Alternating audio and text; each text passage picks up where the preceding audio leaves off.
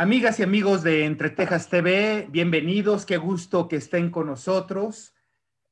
En esta ocasión vamos a tener oportunidad de platicar con un artista visual de orígenes chiapanecos. Ya nos contará él en qué consiste esta eh, tradición legendaria en su familia.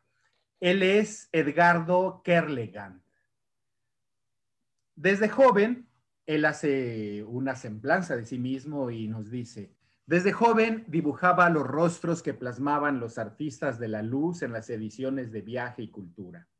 En la Escuela Nacional de Artes Plásticas de 1985 a 1995, pasé con mis compañeros y maestros discurriendo sobre la composición y simbología de la imagen. Mis primeras grandes influencias fueron el impresionismo, el expresionismo y el muralismo mexicano. En Athos, Grecia, el primer año del siglo XXI, de un grupo de monjes agiógrafos conocí el camino a la libertad a través de la contemplación y la meditación activa generadoras de producción plástica. En San Miguel de Allende, desde mil, perdón, 4321.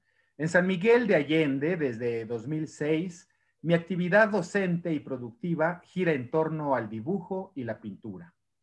Mis fuentes de inspiración han sido Rembrandt, Doré, Rubens, Corsas, Toledo, Bach, Orhan Pamuk, Jean-Luc Sieff, Tarkovsky, Fersan Ospetek, Fernando Pessoa, Cioran, Confucio y Platón. Pues qué mezcla, qué mezcla de, de, influencias, más las que no quisiste comentarnos seguramente, Edgardo. ¿Cómo está? Gusto tenerte en el programa. Luis Armando, el gusto es todo mío y saber que me estoy acercando profesionalmente a, mi tierra, este, me da doble gusto. Muchísimas gracias. Este, es, un, es un verdadero honor estar aquí contigo y con tu audiencia. No, hombre, el honor es nuestro. Quiero comentarles que Edgardo aceptó estar con nosotros en Entre Tejas TV porque le di dos argumentos de los cuales eh, no pudo, eh, con los cuales no pudo resistirse a estar con nosotros. Primero, bueno, Chiapas. Sus orígenes chiapanecos fueron fundamentales para esta entrevista. Y lo que yo le pedí fueron esas dos cosas que les comento. Él es creador plástico, tiene una propuesta estética que a mí me parece sumamente interesante, me gusta. Eh, en instancia. En segunda, le pedí que habláramos un poquito del mercado del arte en San Miguel de Allende, porque es un lugar privilegiado en el estado de Guanajuato a donde llegan muchos turistas extranjeros que saben que van a encontrar en San Miguel de Allende, tal como ocurre en la capital oaxaqueña, pues mucho material de creadores eh, artísticos, visuales mexicanos, y yo pensé de inmediato en las tentativas que se han hecho en Chiapas para ello, para impulsar el trabajo de nuestros artistas visuales locales, chiapanecos, chiapanecas, y procurar la creación de un mercado del arte. Entonces vamos a desembocar en un momento dado en ese tema para que nos enriquezca y nos dé algunas pautas que podrían servirnos para seguir adelante en esta, en esta iniciativa. Pues bueno, ¿qué te parece si empezamos un poquito con justificar por qué está Edgardo en un, programa de televisión cultural que tiene que ver con Chiapas principalmente y que estás tú de invitado? Tus orígenes, cuéntanos, Edgardo, por favor. Pues mira, eh, mi familia es del estado de De muchas, muchas generaciones.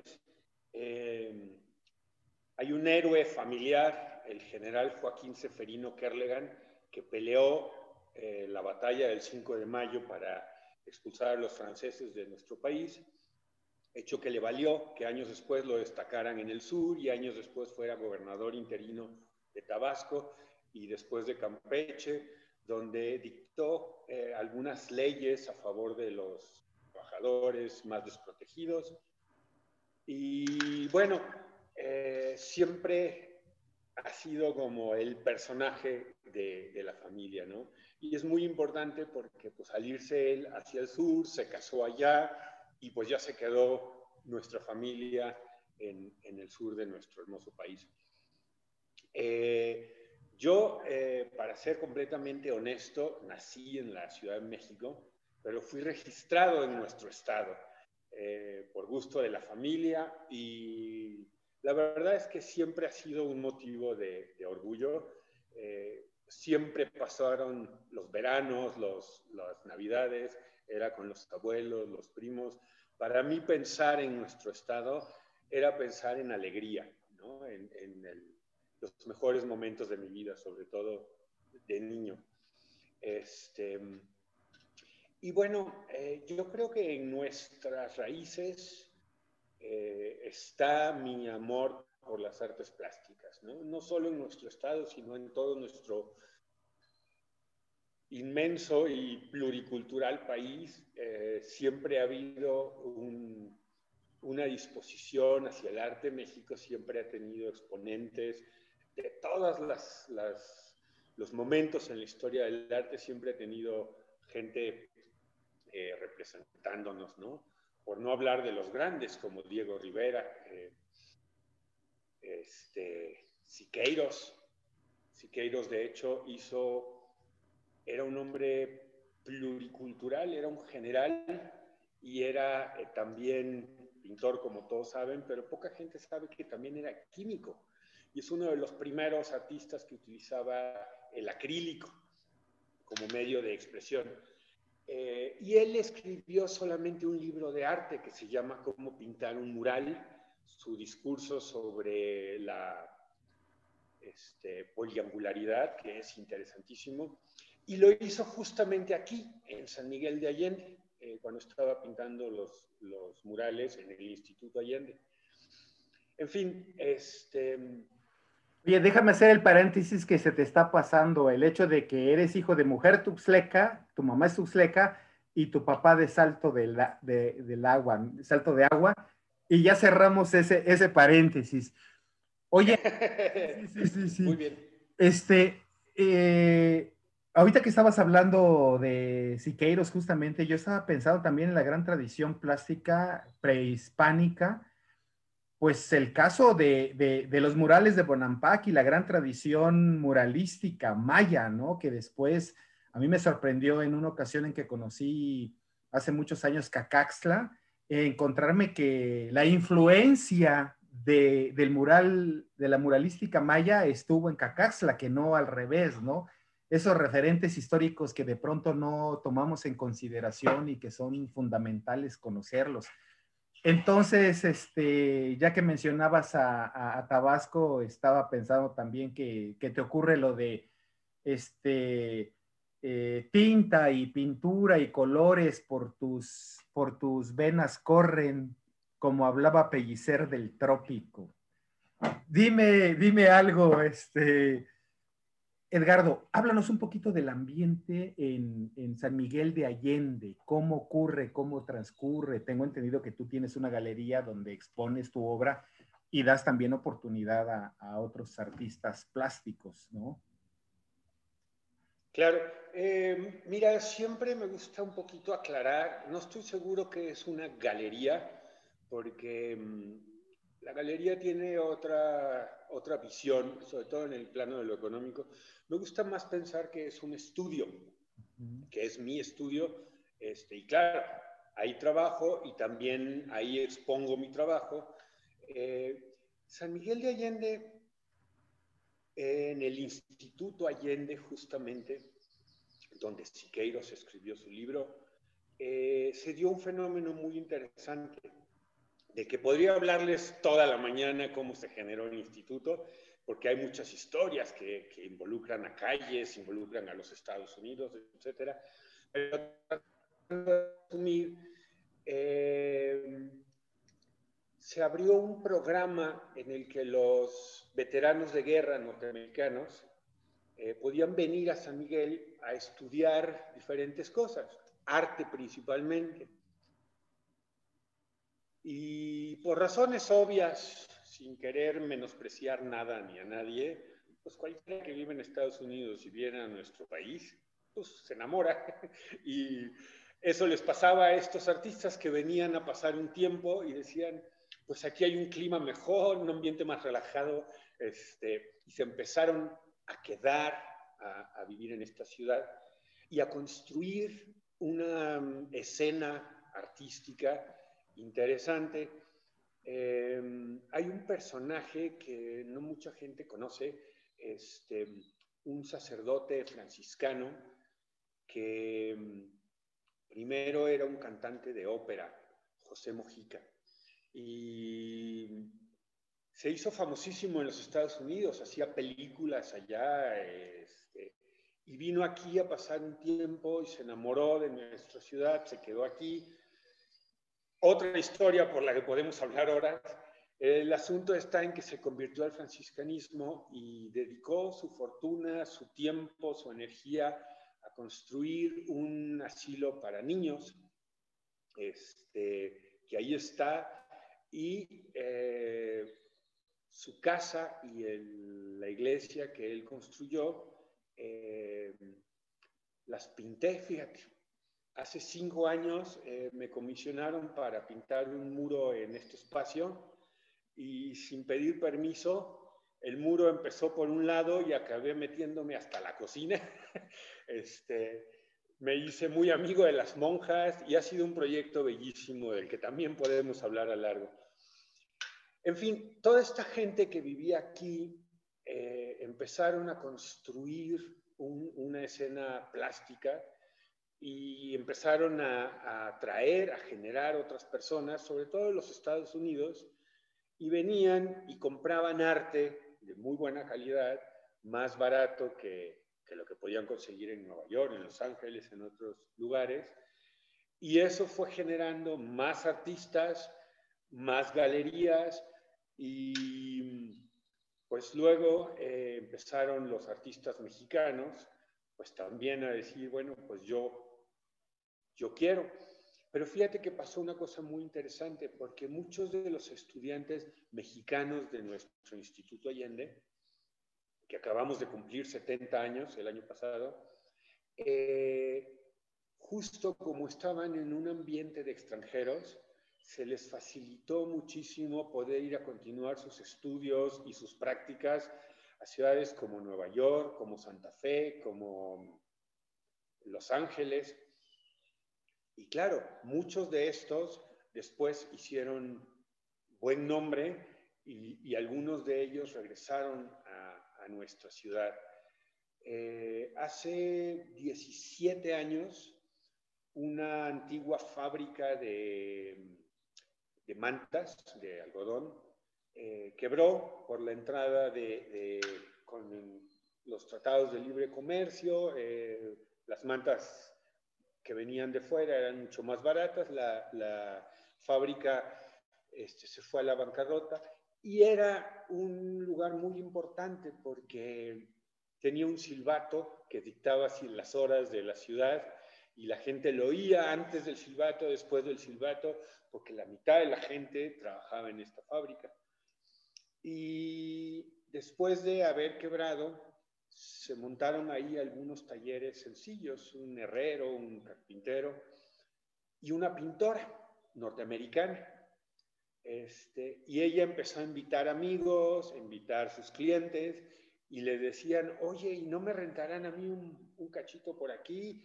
y el otro quería lo mismo.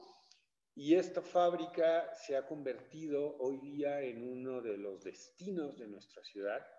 Hay gente que viene a la fábrica La Aurora, no a San Miguel, este, porque hay ahí más de 50 galerías y pues sin irme muy lejos, más de 300 productores, ¿no? En un mismo edificio. Tres restaurantes, varios arquitectos, diseñadores de ropa, este, y este, este evento eh, empezó a resonar muchísimo en las élites norteamericanas y empezamos a tener visita de, extranjeros que venían exclusivamente a pasar días en San Miguel para comprar arte, para comprar cerámica para sus, sus casas, este, productos de madera, comedores, salas, este, trabajados con maderas finísimas, este, con un gran nivel de calidad. Entonces los norteamericanos podían, pues, terminar sus casas con la mitad del dinero que, que lo hacían en sus países, ¿no? Esto, este, pues, también tuvo un efecto en nuestra universidad, ¿no? Más chicos querían inscribirse a estudiar arte, y estos mismos artistas que ya estaban trabajando, que, que nos desenvolvemos en la ciudad, pues empezó a darse un fenómeno que a mí me maravilla, y es que estos artistas plásticos que están ahí en el mercado, eh, dan sus clases en el instituto, muchos de ellos ni siquiera cobran, a veces hasta ponen dinero porque hoy en día, sobre todo los que tenemos muchos años aquí, ya se lee como nuestra escuela, ¿no? Aunque es una institución privada que estamos bajo la rectoría de la Universidad de Guanajuato, que es una estupenda universidad, este, es como donde estamos educando a nuestros chicos. Y es maravilloso, ¿sabes? Te puedo mencionar por lo menos a tres o cuatro eh, alumnos que llegaron con nosotros tanto a la fábrica como al instituto de 15, 16 años, con su libro escribe de, de, dibujo, y hoy en día están exponiendo, están vendiendo, están llevando su obra al extranjero y mm, están viviendo el sueño, ¿no?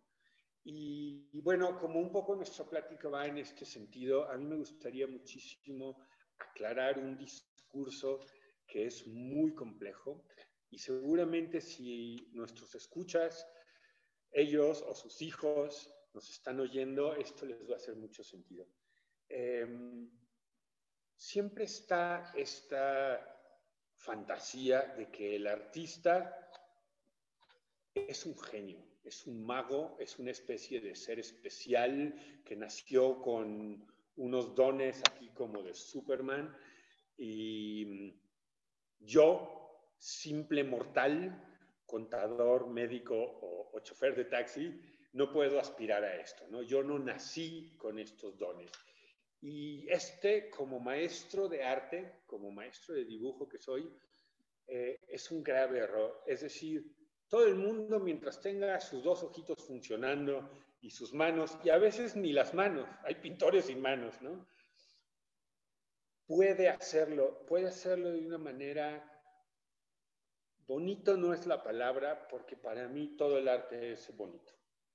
Este, puede hacerlo bien, puede hacerlo de una manera significativa, es decir, que haya un discurso, a veces los discursos son muy intelectuales y están acá arriba completamente, a veces los discursos son mucho más emocionales, pasionales, ¿no? Y están en, otros, en otras energías. A veces los discursos de un pintor son más bien espirituales, que es un lugar entre lo emocional y lo intelectual. Pero sí hay un secretito para que te vaya bien, para que seas feliz, para que seas productivo, y es el hecho de que la producción misma, el hecho de estar dibujando, de estar pintando, de estar pensando, porque pintamos cuando estamos en la calle observando. Pintar es diez veces ver y una vez hacer. Cuando toda mi emoción se pone en un color, en una forma, en un tema, en un lienzo, en un papel, y el mundo se detiene y soy capaz de iniciar un proceso meditativo, es decir, de olvidarme del mundo y de mi entorno para hacer esto, estamos frente a una pasión y la recompensa es no la obra, no el objeto, la recompensa es el estar ahí haciéndolo. Cuando salimos con los amigos a tomar unas copas, al cine, o con la novia a caminar, o con la familia a comer, no esperamos que haya ninguna otra retribución más que ese momento que estamos con esta gente, que estamos pasándola muy bien, estamos siendo plenos, estamos siendo felices, contentos, como lo quieran poner. Y después, después de eso, yo ya cumplí. Entonces nos queda como resultado un objeto. Esta taza, una pintura, un dibujo, una pieza musical, un poema. Y esto, particularmente en las artes visuales, ya se convierte en una mercancía ya, es un objeto con un valor de cambio. Entonces, si lo vemos como una segunda ganancia, yo fui feliz en el proceso de producción. Y luego me queda un objeto ahí, una tela con un marco que expresa lo que soy, lo que pienso, y que es susceptible de que alguien se lo lleve a su casa ya sea por el hecho de que aquel discurso le dice algo, es un discurso concomitante con sus propias fantasías, sus ideas del mundo, y a veces simple y llanamente aquella pieza es del mismo color que mi sillón, que mi tapete, y me lo quiero llevar a mi casa. Esto ya no tiene ninguna importancia, ya es un extra, extra, es decir, eh, logramos además de la felicidad que nos dio el haberlo hecho, que meta unos pesos en la bolsa para ir al mercado, para pagar la renta, lo que cada uno tengamos que hacer. Cuando se puede ver a la obra de arte como esto, el mundo es mucho más sencillo. Yo no sé esto que te estoy diciendo en qué momento entró en mi cabeza, pero desde los inicios, cuando era muy joven y venían los amigos, vámonos al cine y después nos vamos a casa de fulanita a una fiesta, ya sabes, ¿no? Lo que hacen los muchachos. Antes que ir por una chamarra, yo iba por mis dibujos y me los llevaba en un portafolito de plástico y mis amigos se reían de mí. Pero ¿cómo, mano? Yo decía, pues uno nunca sabe. A lo largo de los años cambié dibujos por un par de cervezas, por una comida, por el dentista, eh, por las cosas que ni te imaginas. Este, y creo que fue en este momento cuando entendí justamente, no se trata de ser famoso, muchos chavos están detrás de, mm, tener muchos likes en sus redes sociales, porque así es el discurso hoy en día, ¿no? La fama, el ser conocido y reconocido, pues siempre es un, lugar muy seductor, sobre todo para la gente joven. Pero ni esta fama asegura el dinero, ni asegura tampoco la felicidad. Por eso mi, mi consejo es, si tú amigo o amiga eres productor plástico o simplemente te interesaría explorar en esta área, hazlo. Hazlo con todo el amor del mundo. No lo hagas por hacerlo como alguien. No lo hagas porque está bien o porque está mal. Hazlo porque nace en el fondo de tu corazón y es eso justamente lo que te da felicidad. Eh, si se lo regalas a tu novia, si se lo regalas a tus papás, si lo conviertes en unos pesos, pues ya es, es mera ganancia, ¿no? Este, regresando a, a, tu pregunta, San Miguel de Allende, hay una cosa que yo amo, ¿sabes? De aquí. Y es que somos una comunidad espectacularmente heterogénea, es decir, San Miguel de Allende tenía menos de 50.000 habitantes eh, a principios de los 90 y se había duplicado al inicio del siglo. y se volvió a duplicar en el 2010. Y no he visto números para el 2020, pero sí he visto explotar de casas y colonias nuevas donde antes había ranchos. Yo mismo compré a media hora de San Miguel en un rancho lejos de todo y ya llegan aquí al rancho de junto los condominios. ¿Esto qué quiere decir? Que el 75% de la población tiene 20 años o menos viviendo aquí. No obstante, se ha generado una idea de comunidad. Los sanmiguelenses somos muy heterogéneos, muchísimo canadiense, muchísimo norteamericano, francés, ruso, italiano, y claro, obviamente una mitad mexicana que vienen de Chihuahua, que vienen de Oaxaca, que vienen de Chiapas, que vienen de todos los estados. Entonces, aquí hay un mosaico eh, cultural y al mismo tiempo una cierta forma de entendernos que muy honestamente la gente está contenta cuando le va bien al vecino. Eh, es común que los amigos escriban, fulano ya vendió, este, a no sé quién ya le dieron una exposición. Eh, los pintores que tenemos más tiempo aquí trabajando, eh, yo al menos, pero muchos de mis colegas, siempre estamos muy abiertos a darle entrada a un joven que, que no tiene ningún currículum eh, y a veces no nada más a partir de su trabajo, a veces el trabajo ni es tan bueno, pero uno les ve las ganas y, y les puedes enseñar, mira, puedes mejorar aquí, allá, haciendo esto, lo otro. Y algo que es muy importante, que es pues tratar de ser muy profesional, ¿no? Es decir, hay una parte que es absolutamente intuitiva en nuestro, en nuestro quehacer, pero hay una parte que es muy clara y muy concreta, es decir, tú como cliente vienes y me compras y me dices, yo necesito esta pieza enorme en mi casa en Comitán en dos días, ¿no? y yo tengo que tener la capacidad de darte un recibo de, de honorarios, una factura, de transportar tu obra donde la necesitas, de embalarla muy profesionalmente. Y si no es Comitán, es Nueva York o es Nueva Zelanda, la misma historia. Es el hecho de que hayamos tantos pintores genera una profesionalización. Hay muchísima gente aquí que se dedica a estar alrededor de nosotros.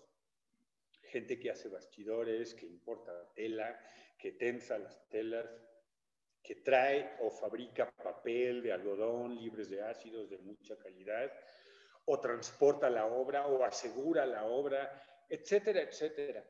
Entonces, yo creo que el artista, exactamente igual que el médico, que depende de muchas otras personas, dependemos de, otras personas y si podemos eh, sumarnos a, los demás, hacer sinergia. Eh, a lo mejor llega a mi galería alguien y yo soy un productor de rostros. Mi trabajo tiene como punto de partida el rostro humano. Mi hombre universal, ¿no? mi rostro universal, le digo yo. Eh, a veces llegan jóvenes que tienen un discurso abstracto o muy diferente y entonces los llevas con un colega que los puede ayudar más porque está en la misma área que ellos y lo mismo pasa con los clientes, ¿no? Oiga, ando buscando quien me haga un abstracto de tal color o tal. Ah, pues sí, ve con fulano, ve con sutano, ¿no? Este, y esta idea de, de comunidad creo que es justamente lo que ha hecho que San Miguel despegue para, para ser ahora un, un destino artístico. Eh, hace algunos años nos hermanamos con una ciudad con una vocación muy similar a, a San Miguel, que se llama Santa Fe, Nuevo México. Y ahí también, ¿no? Levantas una piedra y salen corriendo tres pintores. Entonces, este, pues hay, mucha gente que vive aquí, se fue a vivir allá un rato, gente de allá que se viene para acá, hay mucho, mucho intercambio. Y luego un fenómeno que he notado yo, y aquí no me gustaría dejar de, mencionarlo, es justamente nuestro estado. Eh, la gente que viene a visitar San Miguel, el extranjero que viene a visitar San Miguel, con mucha frecuencia no conoce mucho más de nuestro país, ¿no? Tal vez han oído, por supuesto, la Ciudad de México, eh, Acapulco, han oído nombres, ¿no? Oaxaca, pero no, no, no están muy claros de, la geografía de nuestro país. Y en los últimos años, no uno ni dos, varios extranjeros me, me, han preguntado por Chiapas y algunos de ellos se han ido para allá. Eh, uno de mis primos es arqueólogo y se dedica a hacer turismo, a ser guía turista en, en el estado. Entonces, pues se los mando y lo mandé una vez a unos neoyorquinos eh, sin saber cómo le iba a ir, porque no lo conocía a nivel profesional, solo como, como familiar. Los neoyorquinos muy pesados lo adoraron, lo adoraron y adoraron nuestro estado, regresaron fascinados. Entonces, de esta buena experiencia empecé a mandar gente y ¿qué creen? Varios ya se han ido a vivir allá ¿Y qué creen? Vacilan, me dicen, no les digas a los otros gringos que existe Chiapas porque se van a dejar venir todos, ¿no? Y eso a mí me despertó más bien el sentimiento opuesto. Oye, bueno, si a esta gente le está ya llamando la atención, ya encuentran, porque además, ¿qué quiere un pintor o simple y llanamente un extranjero en un país nuevo? olvidémonos de México. Comodidad, seguridad, buen clima, gente amable, y eso lo tenemos de sobra, ¿no? Este, el gringo tiene un miedo terrible y desgraciadamente no sin razón a que lo asalten, ¿no? Y bueno, pues yo siempre les hago énfasis en que si viven en Nueva York, tienen 20 veces más posibilidades de que los asalten que en Chiapas. Eh, no sé si sea cierto o no, pero yo así lo digo. Este, y un poco así lo creo, ¿no? Las grandes ciudades tienen que ser más peligrosas. Eh, en fin, eh, ahora que te conocí, tengo mucha, mucha fantasía de regresar de ir a nuestro estado a pintar y me gustaría muchísimo también dar algunas clases. Tengo más de 30 años como, como maestro y es algo que me da mucho orgullo porque como maestro, la docencia nunca significó mi modus vivendi. Es decir, yo no vivo de, de dar clases, vivo de vender mis pinturas y dar clases es el lugar, por supuesto, el lugar obvio para generar es mi estudio trabajando, pero el estar en la universidad me permite hablar con los chavos, darles posturas y luego me obliga a revisar mi propio discurso, ¿no? Eso que les dices, lo haces, lo cumples, este, entonces me mantiene y los chavos pues son maravillosos, ¿no? Este, ellos están en lo que están y algunos no, no, este, no tanto, pero muchos de ellos son duros para sus preguntas, ¿no? Y, quieren, quieren respuestas. Y es lógico, están empezándose a construir una vida en este mismo camino y pues tienen preguntas muy reales, ¿no? Como, ¿cómo le voy a hacer? Mi papá me está jodiendo con que no voy a poder llevar dinero a la casa por hacer estas cosas. Y, y, bueno, hay que entenderlo como un discurso que no porque estudiaste leyes o medicina tienes asegurado absolutamente nada. Tienes que ser un hombre o una mujer honesto, trabajador Si no chambeas, en ningún área del conocimiento te va a ir bien. Y si eres trabajador, si todos los días estás en tu discurso, tarde o temprano, de una manera o de otra manera, vas a encontrar eh, pues, respuesta a, tus inquietudes, vas a poder encontrar un, ingreso que te permita, pues, estar bien, ¿no? Apoyar a tu familia eh, y las cosas que, que necesitas. Claro. ¿Qué te puedo decir? Hay tantas cosas que te quiero preguntar yo ahora en, en, propósito de alumno. Eh, pues antes de este encuentro, Edgardo, quiero decirte que estaba haciendo un ejercicio de ver por dónde podía ir la conversación, qué preguntas serían pertinentes, cómo enlazar y coordinar y de alguna manera amalgamar la actividad en San Miguel de Allende que pudiera ser un modelo benéfico para alguna de las poblaciones de, nuestro estado, en fin. Pero ahora después de que te he escuchado, eh, veo que el universo es mucho más amplio y voy a hacer ciertas acotaciones.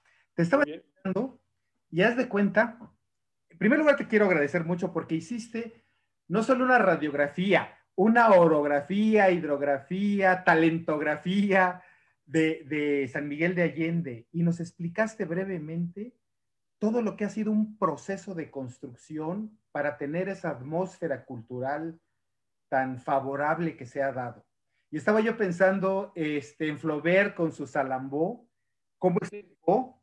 Estaba yo pensando en los historiadores, antropólogos, sociólogos que han hablado de Alejandría, que han hablado de Constantinopla, y, al escucharte estaba pensando en eso, porque efectivamente hiciste este, este, este, este gran mosaico de lo que es eh, eh, San Miguel de Allende y me he emocionado mucho. Pero vamos por partes, a ver qué te parece. Muy bien, muy bien. De una industria, o mejor, bueno, de una industria que desapareció y que quedó allí el edificio y todo, la Aurora, y que en este proceso de verdadera reconversión, no al estilo de la, Madrid, de la madridista de la reconversión industrial, ¿te acuerdas? En el, en el este, 82, del 82 al 88 en su sexenio, este, sino de reconversión, realmente de convertir en una industria cultural a la Aurora, ¿no? Ya no de textiles, sino en una industria cultural. Hubo el lugar adecuado. Bueno, la confluencia de la gente que llegó y que ha aportado, por supuesto, a San Miguel de Allende, lo cual nos habla de que no tenemos que ser unas poblaciones, sería tonto pensar en la raza pura y en, y en el nacionalismo estricto y, y esterilizador, ¿verdad? Sino por el contrario, la amalgama de culturas, de psiques, de propuestas, de experiencias que se deben dar. Estoy pensando en un poblado de, Chiapas, ¿cómo tendríamos que concebir esto?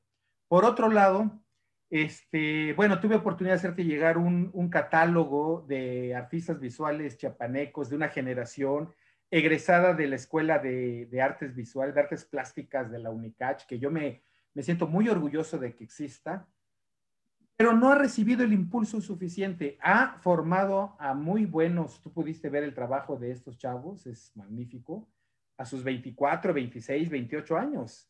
Yo decía, a la vista de 10 años atrás, yo decía en ese momento, tenemos unos monstruos ahí, bueno, tú podrás haber visto y juzgado, y no han dado el salto enorme que pudiera haber. Yo he visto su obra y creo que se ha consolidado, pero no han entrado los circuitos comerciales para que también permitan una difusión y que a ellos les signifique también un estímulo, además del que tú has hablado del creador, del trabajo creador, pues que, que, los enriquezca también en muchos otros sentidos, en horizonte sobre todo, ¿no? En visión.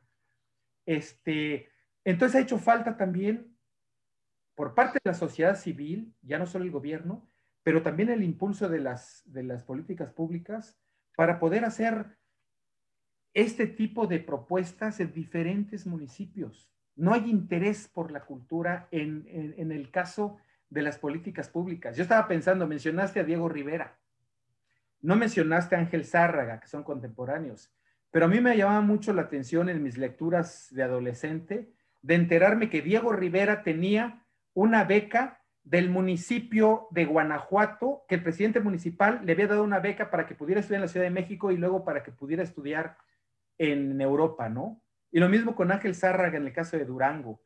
Te quiero decir que hace 20 días aproximadamente presentamos aquí un libro de un magnífico este, ejecutante, maestro de música en la Escuela de Música de la Unicacha. Sí tenemos la infraestructura, pero no se ha detonado como debería ser. Este, y el, el autor es Fernando Soria. Mira, en el libro hay una carta que le envía al gobernador en esa época para pedirle ayuda para que pudiera ir a estudiar al Conservatorio Nacional de Música la Ciudad de México.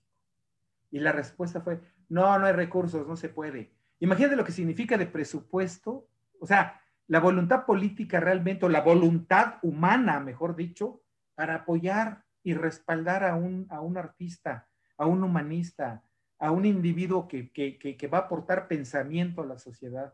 No lo tenemos. Entonces, eh, una de las preguntas que yo te iba a hacer era, ¿cómo podemos hacerle? Ya no es necesario, ya no nos respondiste. O sea, hay que analizar estas experiencias exitosas y ver cómo podemos organizar las cosas, ¿no? Pero sí me da, me da, me da, me da mucho desaliento ver que no lo hemos sabido hacer. Ni los empresarios, ni la sociedad, nosotros, eh, los promotores culturales, ni los gobernantes, que es terrible. Estamos ahorita trabajando con, con gente de teatro.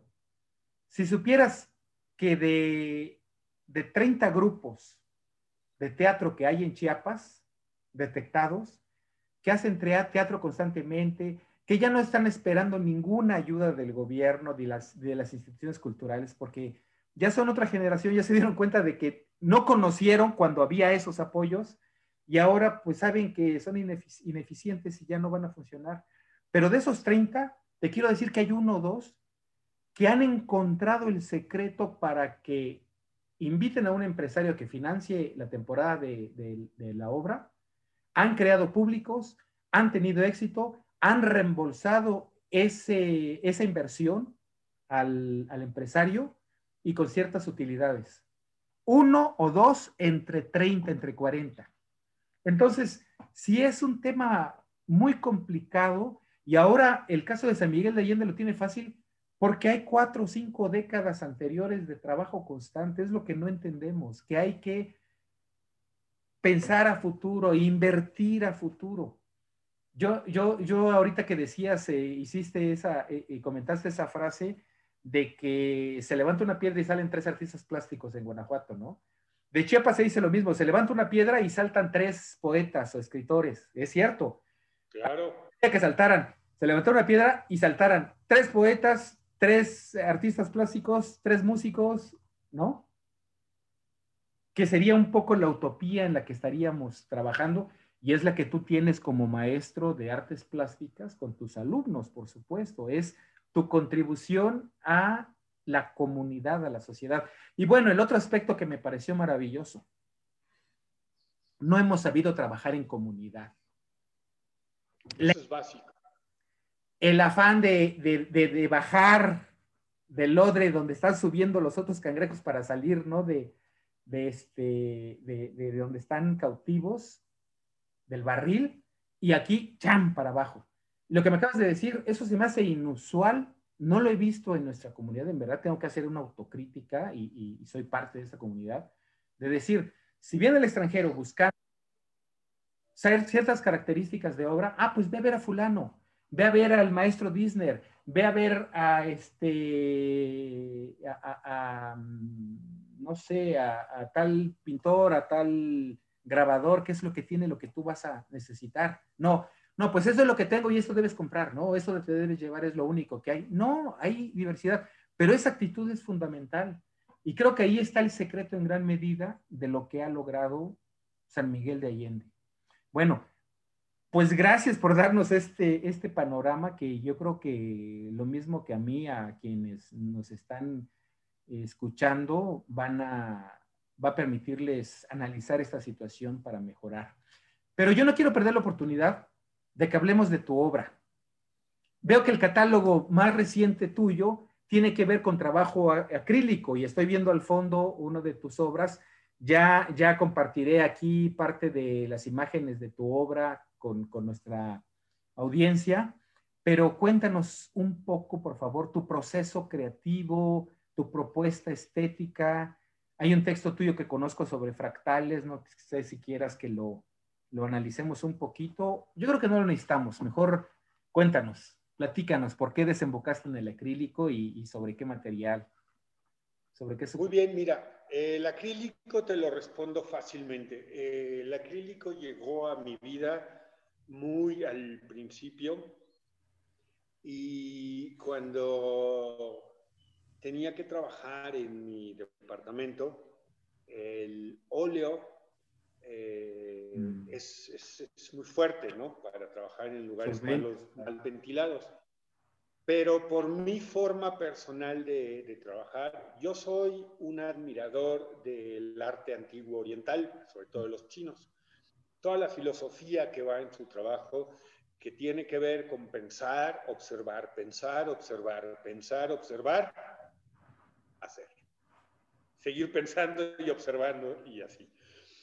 Y entonces el acrílico, que es un, este, medio pictórico que seca muy rápido, me empezó a resultar muy cómodo para dar pinceladas muy certeras de una sola vez. Yo no corrijo, me divierto mucho primero aventando, manchando, y sobre eso ya le voy dando estructura Y por último, o a veces al principio, siempre mi trabajo está lleno de rostros. Estos rostros son yo mismo, con, como soy a veces, con labios africanos, con ojos asiáticos, con narices árabes, yo mismo como extranjero, yo mismo como mujer, yo mismo como viejito, como niño, y me gusta mucho que el espectador de mi obra, sin importar su bagaje cultural, étnico, religioso, político, etcétera, siempre vacilo que yo perdono hasta el equipo de fútbol. Eh, me gusta que la gente llegue y se reconozca en, estos personajes que apenas sugiero, ¿no? Tienen dos ojos, nariz, boca, pero nunca tienen peinado, nunca tienen ropa, para quitarlos de cultura, para quitarlos de un lugar, de un tiempo, y en esa medida se puedan convertir en seres más o menos universales.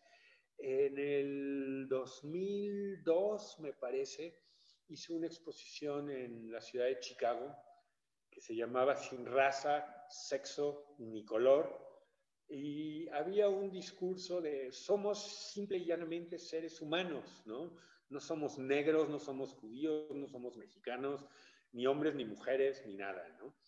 Eh, y para este tipo de, trabajo tan, tan espontáneo, tan de momento, que no es inventado, como te digo, paso mucho tiempo observando y por eso en la semblanza que te mandé aclaraba como mis primeros años le copiaba a los maestros de la luz. Y cuando decía esto no me refería a nada más complicado que a los grandes fotógrafos de los años 80 como Jean-Luc Sif, Bishop, Mapplethorpe y, otros que llegaron a hacer una calidad de retrato fotográfico que, iba más allá de la realidad, que, que, cuidaban la luz de una manera que, tú le veías a estos este, personajes hasta el poro más chiquito, ¿no? Una calidad impresionante.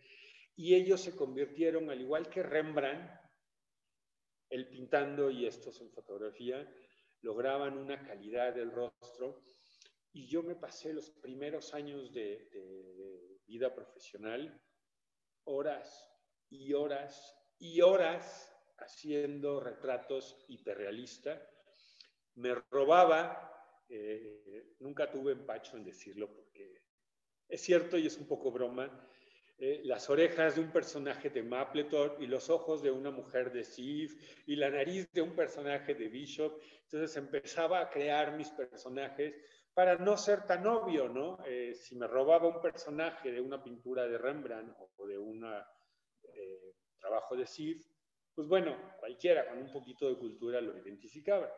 Cuando hacía esto que lo hacía, tenía el cuidado, la decencia de decir homenaje a, ¿no? Y entonces aclaraba, el personaje original es de tal o cual.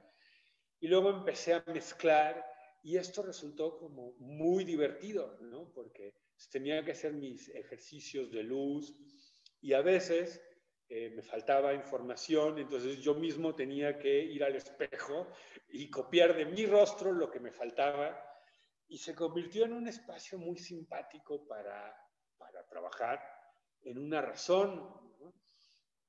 Y claro, esto a la par de ofrecerle al pobre inofense inocente que se me presentaba y me preguntaba, ¿qué te dedicas?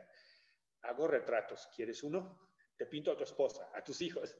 Este, entonces, con esta técnica un poco personal de construir rostros, empecé a hacer retratos y bueno, tengo unas historias que nos podíamos estar todo el día, algunas simpáticas, otras medio dramáticas, este, porque cuando la gente se pide, se encarga un, un retrato, todos tenemos una forma en la que nos ven los demás, pero nosotros no nos vemos igual que los ven los demás.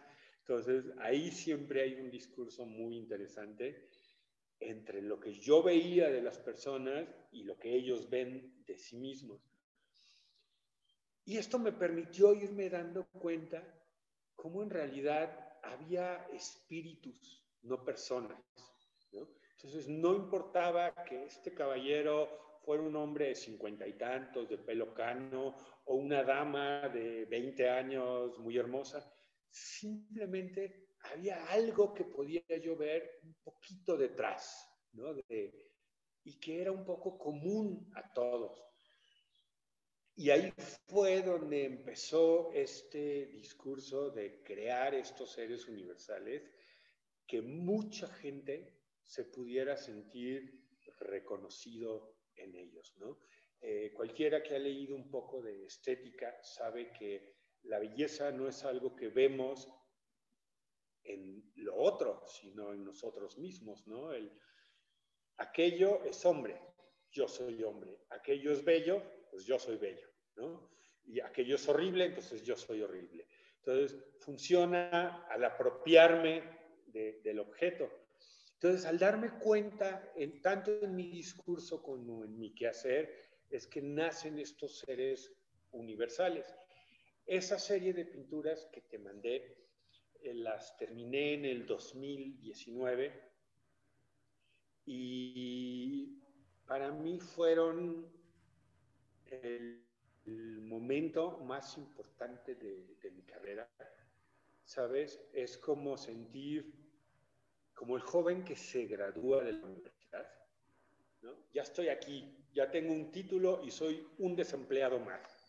Eh, exactamente igual, en 2019, con treinta y tantos años de, trabajo, todos los días, mi estimado Luis Armando, yo no descanso un solo día y tampoco es un rollo de, de autoflagelación, ¿no? Mi disciplina es es muy sabrosa. Yo me levanto a las 5 de la mañana, por ahí podrán ver mi jardín, donde paso la mitad del día. Cuando, como hoy hay, hay bonito clima, echo para afuera los caballetes y me voy a pintar allá y me transcurre el día sin pensarlo. El trabajar todos los días me llevó a que el 2019 hiciera esta serie de los fractales apostólicos que tenían como intención hacer 12 apóstoles mm. que fueran muy universales, ¿no? Que hubiera un negro, un asiático, no sé qué. Pero luego eh, decidí que en las 12 pinturas iban a estar los 12 apóstoles, lo cual me daba 144 rostros en donde podía ser más, más plural, ¿no? Entonces, este, son apóstoles sin embargo, hay algunas apóstolas, hay dos o tres niños, hay muchos viejos, hay, hay un poco de todo, ¿sabes? Y estos 144 rostros, ya no hay ni una sola inspiración externa. Es decir, decidí encerrarme en mi estudio y directamente ponerme a construir los rostros ahí eh, con una libertad de hacer uno y que de repente saliera enorme y luego esconder algunos. Hay quienes me aseguran, aquí solo hay 11.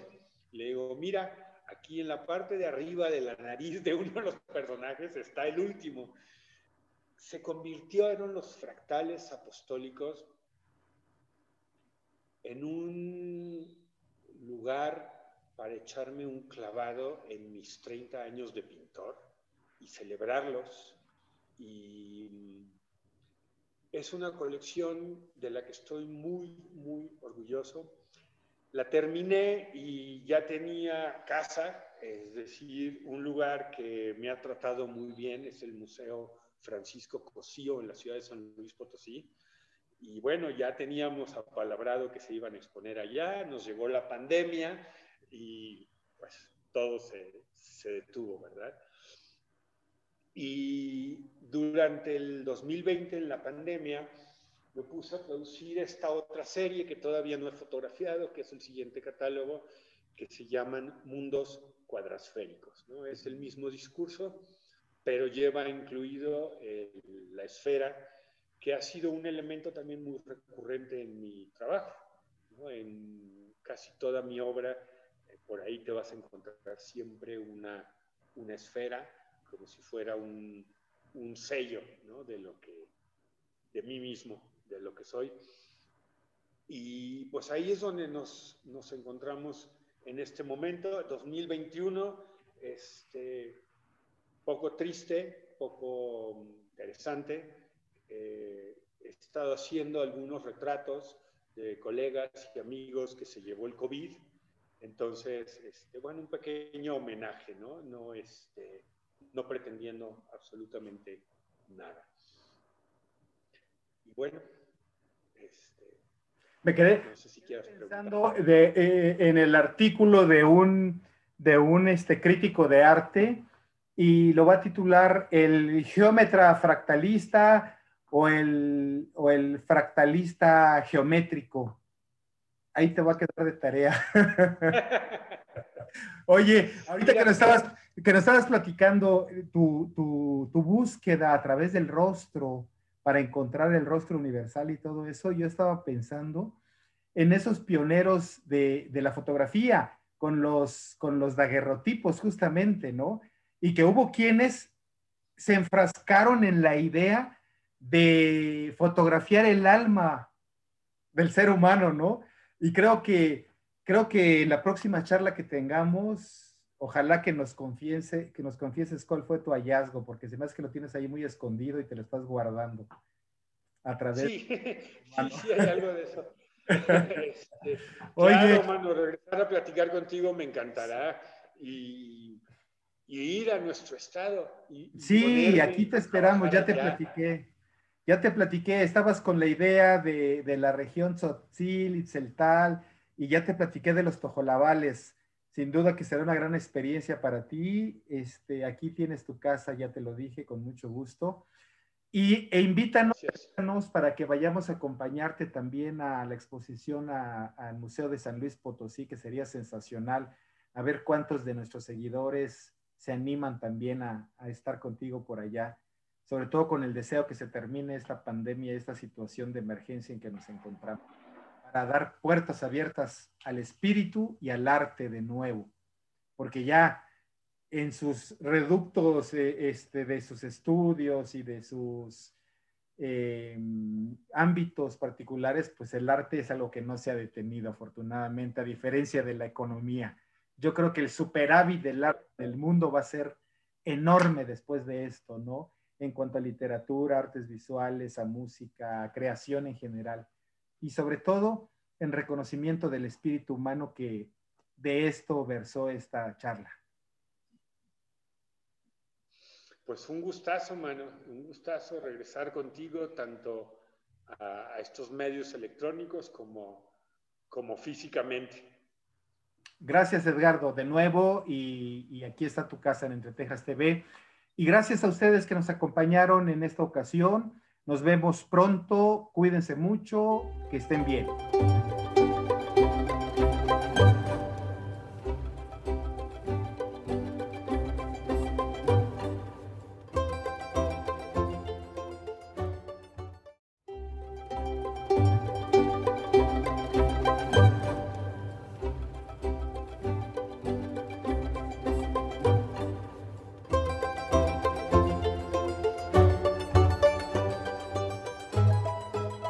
Amigas y amigos de Entre Texas TV, bienvenidos, qué gusto que estén con nosotros. En esta ocasión vamos a tener oportunidad de platicar con un artista visual de orígenes chiapanecos. Ya nos contará él en qué consiste esta eh, tradición legendaria en su familia. Él es Edgardo Kerlegan. Desde joven él hace una semblanza de sí mismo y nos dice, desde joven dibujaba los rostros que plasmaban los artistas de la luz en las ediciones de Viaje y Cultura. En la Escuela Nacional de Artes Plásticas de 1985 a 1995, pasé con mis compañeros y maestros discurriendo sobre la composición y simbología de la imagen. Mis primeras grandes influencias fueron el impresionismo, el expresionismo y el muralismo mexicano. En Athos, Grecia, el primer año del siglo XXI, de un grupo de monjes agiógrafos conocí el camino a la libertad a través de la contemplación y la meditación activa generadoras de producción plástica. En San Miguel de Allende, desde mil, perdón, 4321. En San Miguel de Allende, desde 2006, mi actividad docente y productiva gira en torno al dibujo y la pintura. Mis fuentes de inspiración han sido Rembrandt, Doré, Rubens, Corsas, Toledo, Bach, Orhan Pamuk, Jean-Luc Sieff, Tarkovsky, Ferzan Ospetek, Fernando Pessoa, Cioran, Confucio y Platón. Pues qué mezcla, qué mezcla de, de, influencias, más las que no quisiste comentarnos seguramente, Edgardo. ¿Cómo está? Gusto tenerte en el programa. Luis Armando, el gusto es todo mío y saber que me estoy acercando profesionalmente a, mi tierra, este, me da doble gusto. Muchísimas gracias. Este, es, un, es un verdadero honor estar aquí contigo y con tu audiencia. No, hombre, el honor es nuestro. Quiero comentarles que Edgardo aceptó estar con nosotros en Entre Texas TV porque le di dos argumentos de los cuales eh, no pudo, eh, con los cuales no pudo resistirse a estar con nosotros. Primero, bueno, Chiapas. Sus orígenes chiapanecos fueron fundamentales para esta entrevista. Y lo que yo le pedí fueron esas dos cosas que les comento. Él es creador plástico, tiene una propuesta estética que a mí me parece sumamente interesante, me gusta. Eh, primera instancia. En segunda, le pedí que habláramos un poquito del mercado del arte en San Miguel de Allende, porque es un lugar privilegiado en el estado de Guanajuato, a donde llegan muchos turistas extranjeros que saben que van a encontrar en San Miguel de Allende, tal como ocurre en la capital oaxaqueña, pues mucho material de creadores eh, artísticos, visuales mexicanos, y yo pensé de inmediato en las tentativas que se han hecho en Chiapas para ello, para impulsar el trabajo de nuestros artistas visuales locales, chiapanecos, chiapanecas, y procurar la creación de un mercado del arte. Entonces vamos a desembocar en un momento dado en ese tema para que nos enriquezca y nos dé algunas pautas que podrían servirnos para seguir adelante en esta, en esta iniciativa. Pues bueno, ¿qué te parece si empezamos un poquito con justificar por qué está Edgardo en un, programa de televisión cultural que tiene que ver con Chiapas principalmente y que estás tú de invitado? Tus orígenes, cuéntanos, Edgardo, por favor. Pues mira, eh, mi familia es del estado de De muchas, muchas generaciones. Eh, hay un héroe familiar, el general Joaquín Seferino Kerlegan, que peleó eh, la batalla del 5 de mayo para expulsar a los franceses de nuestro país, hecho que le valió que años después lo destacaran en el sur y años después fuera gobernador interino de Tabasco y después de Campeche, donde dictó eh, algunas leyes a favor de los trabajadores más desprotegidos. Y bueno, eh, siempre ha sido como el personaje de, la familia, ¿no? Y es muy importante porque pues al irse él hacia el sur, se casó allá y pues ya se quedó nuestra familia en, en el sur de nuestro hermoso país. Eh, yo, eh, para ser completamente honesto, nací en la Ciudad de México, pero fui registrado en nuestro estado eh, por gusto de la familia y la verdad es que siempre ha sido un motivo de, de orgullo. Eh, siempre pasaron los veranos, los, las navidades, era con los abuelos, los primos. Para mí pensar en nuestro estado era pensar en alegría, ¿no? en, en el, los mejores momentos de mi vida, sobre todo de niño. Este, y bueno, eh, yo creo que en nuestras raíces eh, está mi amor por las artes plásticas, ¿no? solo en nuestro estado, sino en todo nuestro inmenso y pluricultural país. Eh, siempre ha habido un, una disposición hacia el arte. México siempre ha tenido exponentes de todos las, las, los momentos en la historia del arte siempre ha tenido gente eh, representándonos, ¿no? Por no hablar de los grandes como Diego Rivera, eh, este, Siqueiros. Siqueiros, de hecho, hizo, era un hombre pluricultural, era un general y era eh, también pintor, como todos saben, pero poca gente sabe que también era químico y es uno de los primeros artistas que utilizaba el acrílico como medio de expresión. Eh, y él escribió solamente un libro de arte que se llama Cómo pintar un mural, su discurso sobre la este, poliangularidad, que es interesantísimo, y lo hizo justamente aquí, en San Miguel de Allende, eh, cuando estaba pintando los, los murales en el Instituto Allende. En fin, este, Oye, déjame hacer el paréntesis que se te está pasando, el hecho de que eres hijo de mujer tuxleca, tu mamá es tuxleca y tu papá de salto de la, de, del agua, salto de agua, y ya cerramos ese, ese paréntesis. Oye, sí, sí, sí, Muy bien.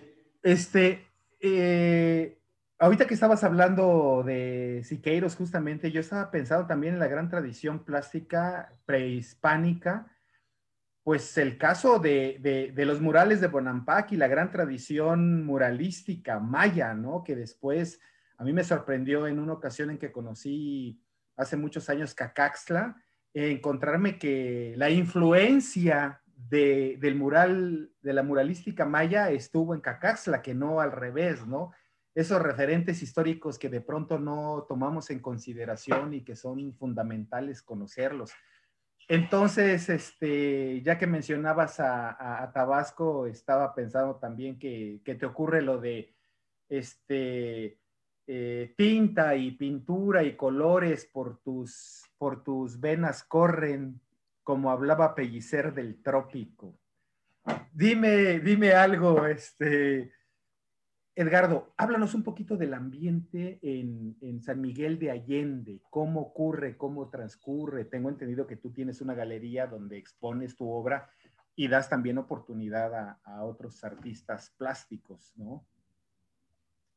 Claro, eh, mira, siempre me gusta un poquito aclarar, no estoy seguro que es una galería, porque mmm, la galería tiene otra, otra visión, sobre todo en el plano de lo económico.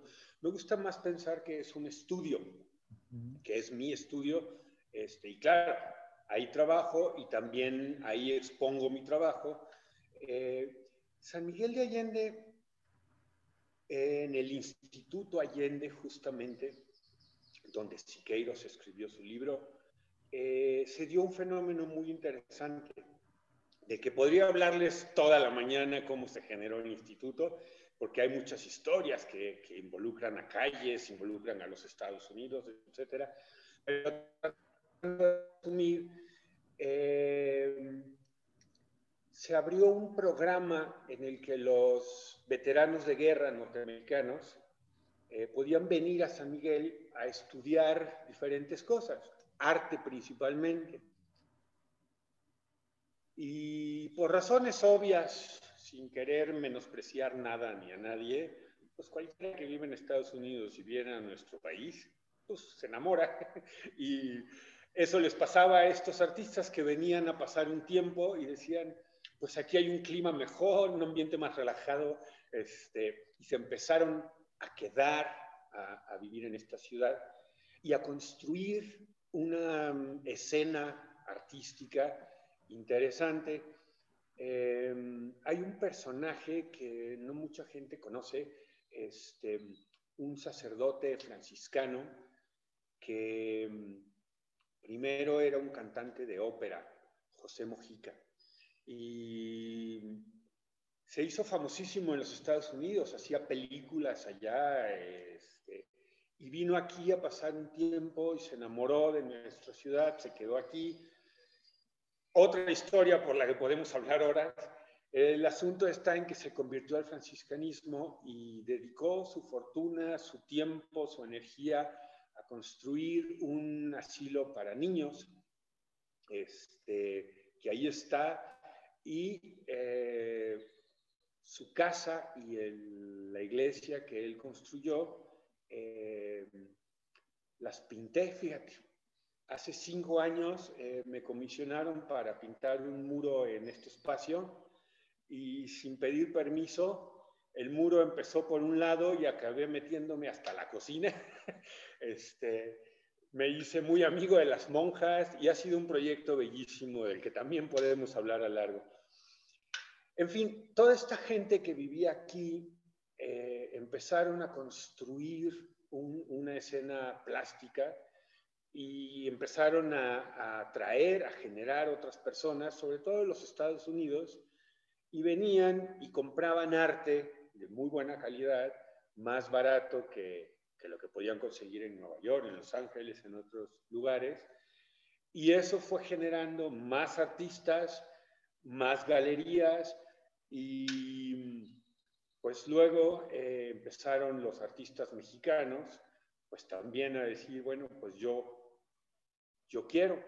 Pero fíjate que pasó una cosa muy interesante, porque muchos de los estudiantes mexicanos de nuestro Instituto Allende, que acabamos de cumplir 70 años el año pasado, eh, justo como estaban en un ambiente de extranjeros, se les facilitó muchísimo poder ir a continuar sus estudios y sus prácticas a ciudades como Nueva York, como Santa Fe, como Los Ángeles.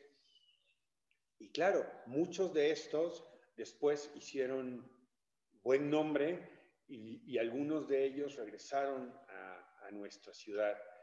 Eh, hace 17 años, una antigua fábrica de de mantas, de algodón, eh, quebró por la entrada de, con los tratados de libre comercio, eh, las mantas que venían de fuera eran mucho más baratas, la, fábrica este, se fue a la bancarrota y era un lugar muy importante porque tenía un silbato que dictaba las horas de la ciudad y la gente lo oía antes del silbato, después del silbato, porque la mitad de la gente trabajaba en esta fábrica.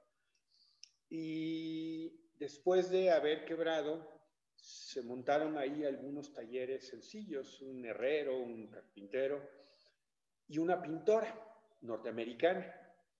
Este, y ella empezó a invitar amigos, a invitar sus clientes y le decían, oye, ¿y no me rentarán a mí un, un cachito por aquí? Y el otro quería lo mismo y esta fábrica se ha convertido hoy día en uno de los destinos de nuestra ciudad. Hay gente que viene a la fábrica La Aurora, no a San Miguel. Este, porque hay ahí más de 50 galerías y pues sin irme muy lejos, más de 300 productores, ¿no? En un mismo edificio. Tres restaurantes, varios arquitectos, diseñadores de ropa, este... Y este, este evento. Eh, empezó a resonar muchísimo en las élites norteamericanas y empezamos a tener visita de, extranjeros que venían exclusivamente a pasar días en San Miguel para comprar arte, para comprar cerámica para sus, sus casas, este, productos de madera, comedores, salas, este, trabajados con maderas finísimas, este, con un gran nivel de calidad. Entonces los norteamericanos podían pues terminar sus casas con la mitad del dinero que, que lo hacían en sus países. Esto este, pues también tuvo un efecto en nuestra universidad, ¿no? más chicos querían inscribirse a estudiar arte y estos mismos artistas que ya estaban trabajando, que, que nos desenvolvemos en la ciudad, pues empezó a darse un fenómeno que a mí me maravilla y es que estos artistas plásticos que están ahí en el mercado eh, dan sus clases en el instituto. Muchos de ellos ni siquiera cobran, a veces hasta ponen dinero porque hoy en día, sobre todo los que tenemos muchos años aquí, ya se lee como nuestra escuela, ¿no? Aunque es una institución privada que estamos bajo la rectoría de la Universidad de Guanajuato, que es una estupenda universidad. Este, es como donde estamos educando a nuestros chicos. Y es maravilloso, ¿sabes? Te puedo mencionar por lo menos a tres o cuatro eh, alumnos que llegaron con nosotros tanto a la fábrica como al instituto de 15, 16 años, con su libro escribe de, de dibujo. Y hoy en día están exponiendo, están vendiendo, están llevando su obra al extranjero y mm, están viviendo el sueño, ¿no? Y, bueno, como un poco nuestra plática va en este sentido, a mí me gustaría muchísimo aclarar un discurso que es muy complejo y seguramente si nuestros escuchas, ellos o sus hijos nos están oyendo, esto les va a hacer mucho sentido.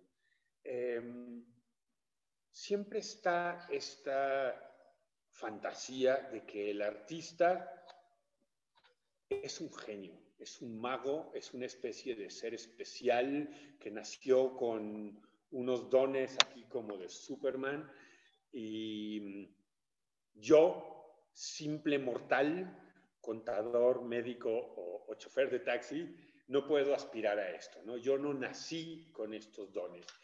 Y este, como maestro de arte, como maestro de dibujo que soy, eh, es un grave error. Es decir, todo el mundo mientras tenga sus dos ojitos funcionando y sus manos, y a veces ni las manos, hay pintores sin manos, ¿no? Puede hacerlo, puede hacerlo de una manera bonito no es la palabra, porque para mí todo el arte es bonito. ¿no? puede hacerlo bien, puede hacerlo de una manera significativa.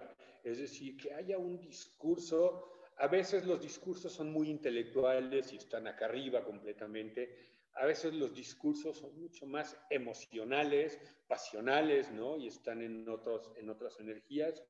A veces los discursos de un pintor son más bien espirituales, que es un lugar entre lo emocional y lo intelectual.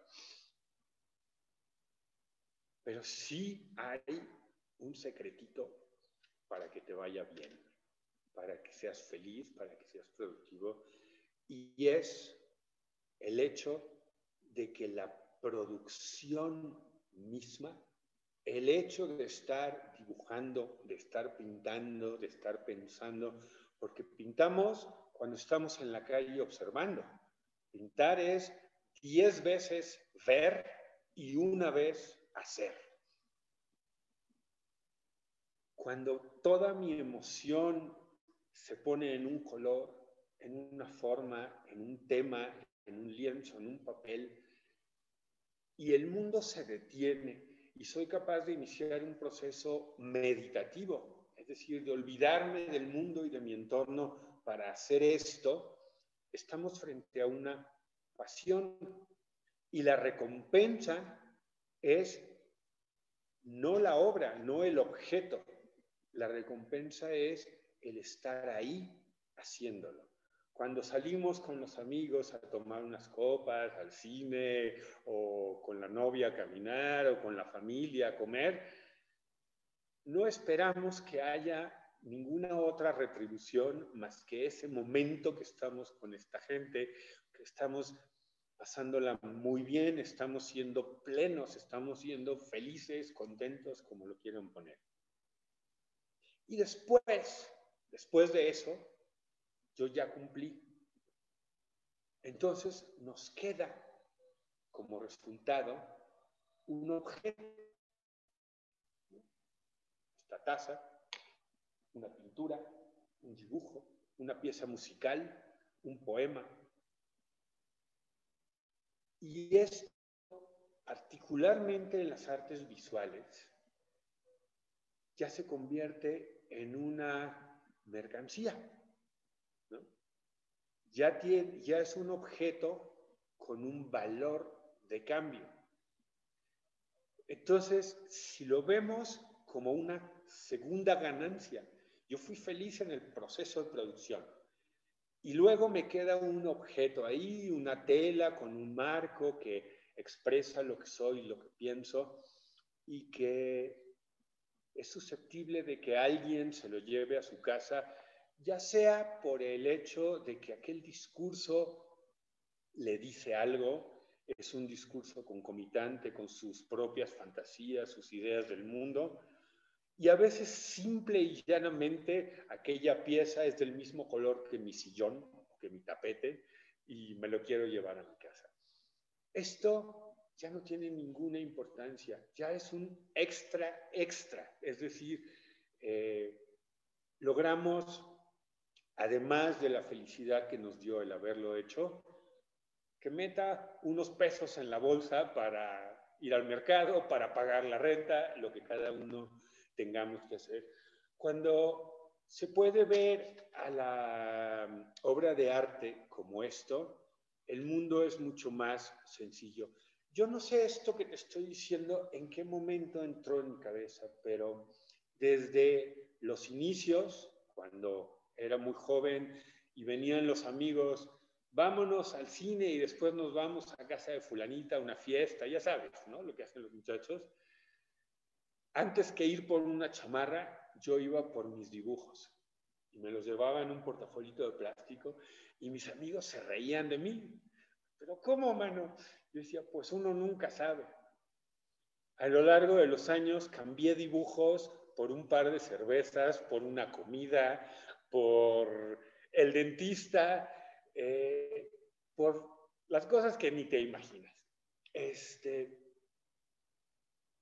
y creo que fue en este momento cuando entendí justamente, no se trata de ser famoso, muchos chavos están detrás de, mm, tener muchos likes en sus redes sociales, porque así es el discurso hoy en día, ¿no? La fama, el ser conocido y reconocido, pues siempre es un lugar muy seductor, sobre todo para la gente joven. Pero ni esta fama asegura el dinero, ni asegura tampoco la felicidad. Por eso mi, consejo es, si tu amigo o amiga eres productor plástico o simplemente te interesaría explorar en esta área, hazlo. Hazlo con todo el amor del mundo. No lo hagas por hacerlo como alguien, no lo hagas porque está bien o porque está mal, hazlo porque nace en el fondo de tu corazón y es eso justamente lo que te da felicidad. Eh, si se lo regalas a tu novia, si se lo regalas a tus papás, si lo conviertes en unos pesos, pues ya es, es mera ganancia, ¿no? Este, regresando a, a tu pregunta, San Miguel de Allende, hay una cosa que yo amo, ¿sabes? De aquí.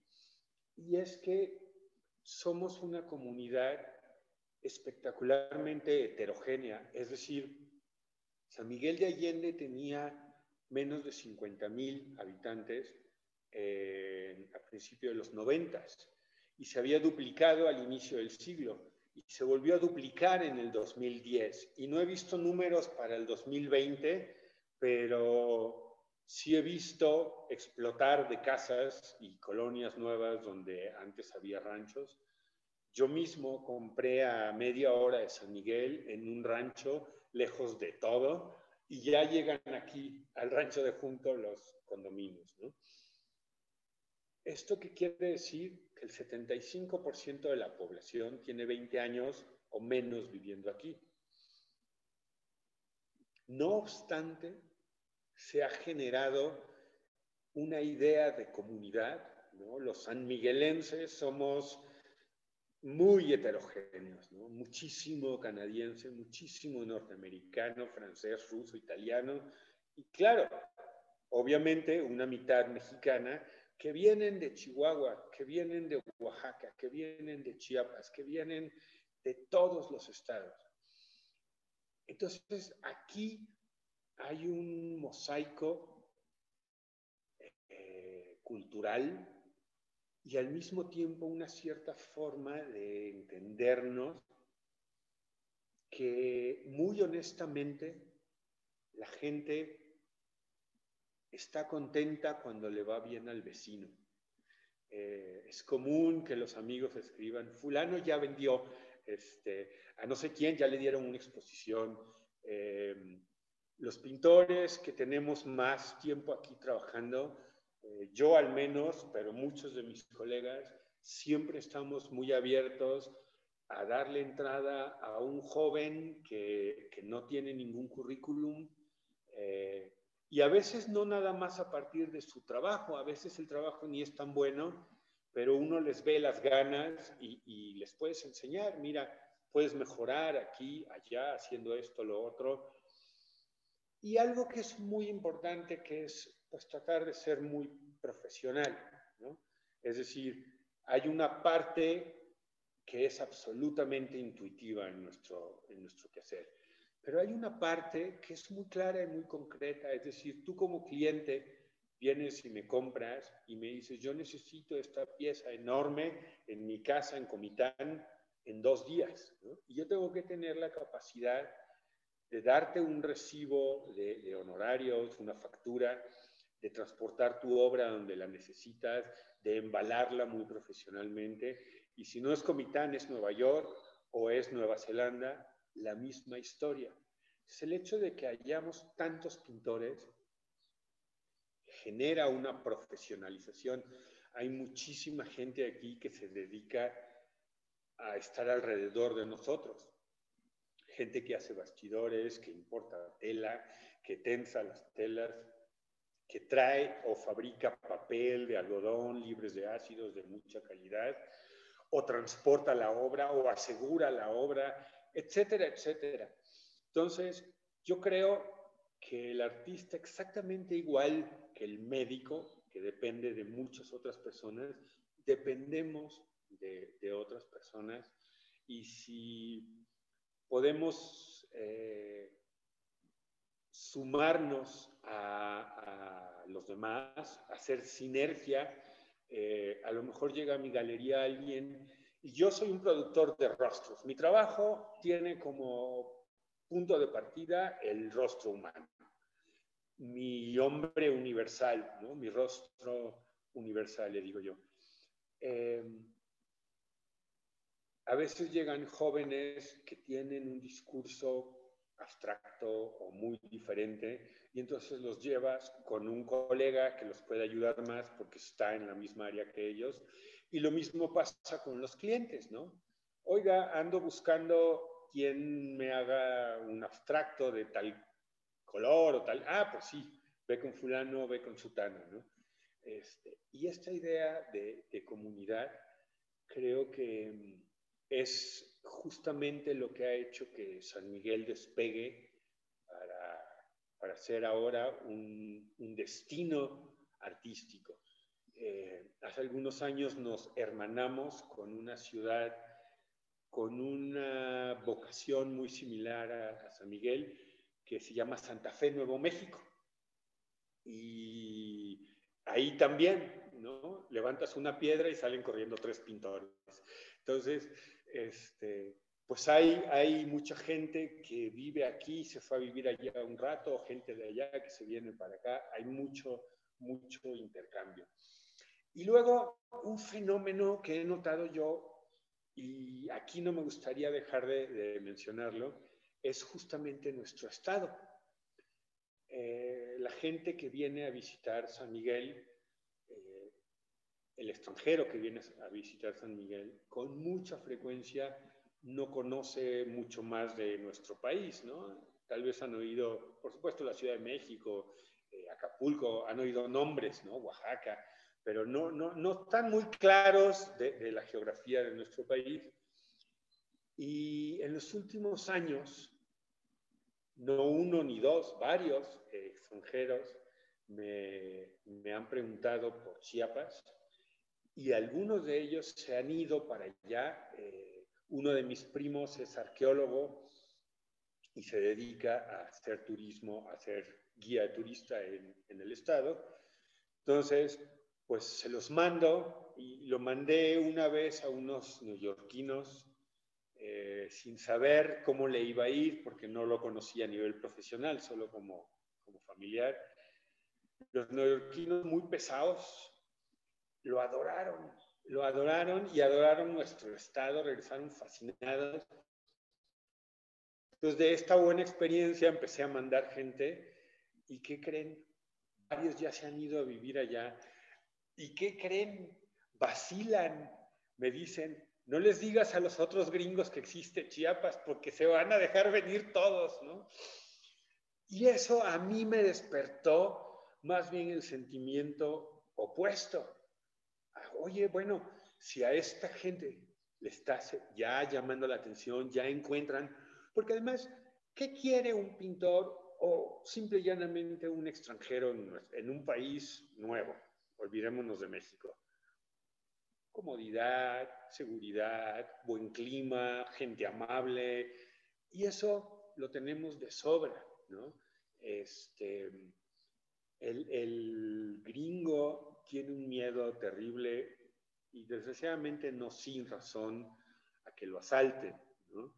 Y bueno, pues yo siempre les hago énfasis en que si viven en Nueva York, tienen 20 veces más posibilidades de que los asalten que en Chiapas. Eh, no sé si sea cierto o no, pero yo así lo digo.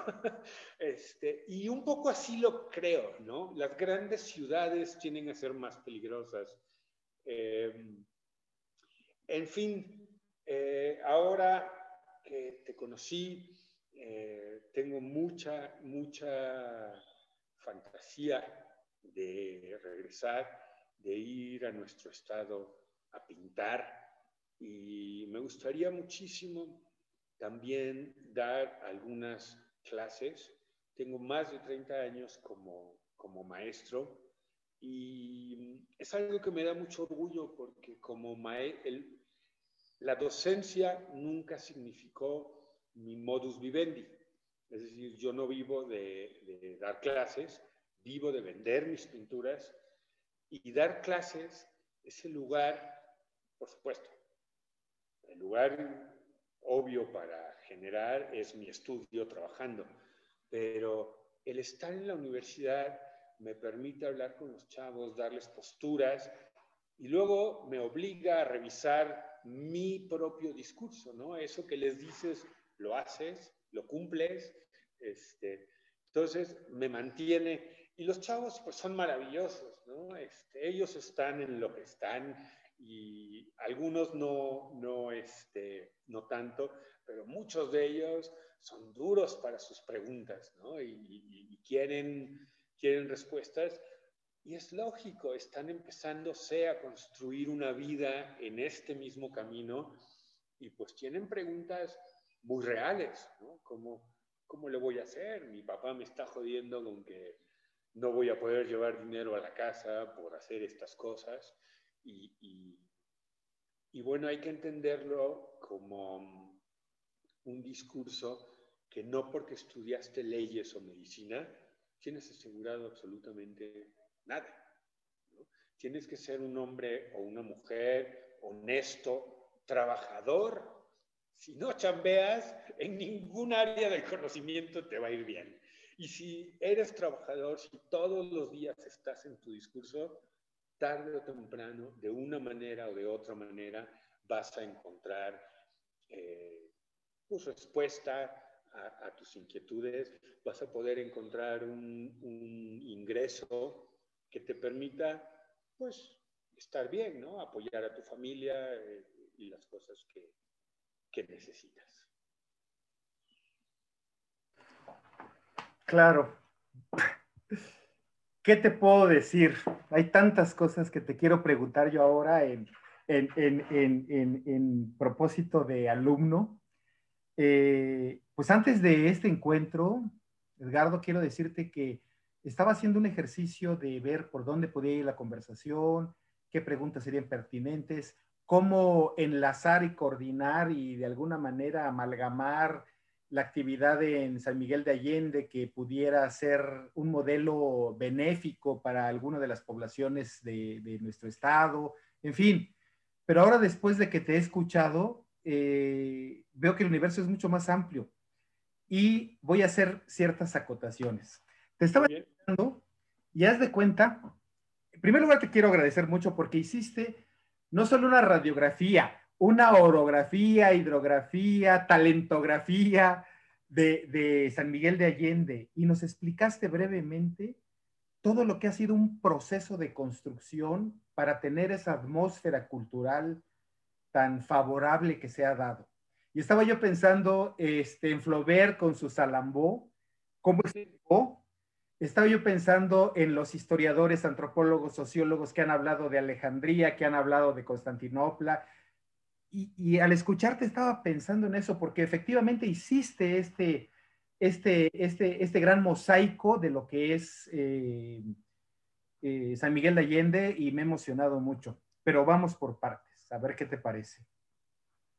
Muy bien, muy bien. De una industria, o mejor, bueno, de una industria que desapareció y que quedó allí el edificio y todo, la Aurora, y que en este proceso de verdadera reconversión, no al estilo de la, Madrid, de la madridista de la reconversión industrial, ¿te acuerdas? En el, en el este, 82, del 82 al 88 en sexenio, este, sino de reconversión, realmente de convertir en una industria cultural a la Aurora, ¿no? Ya no de textiles, sino en una industria cultural.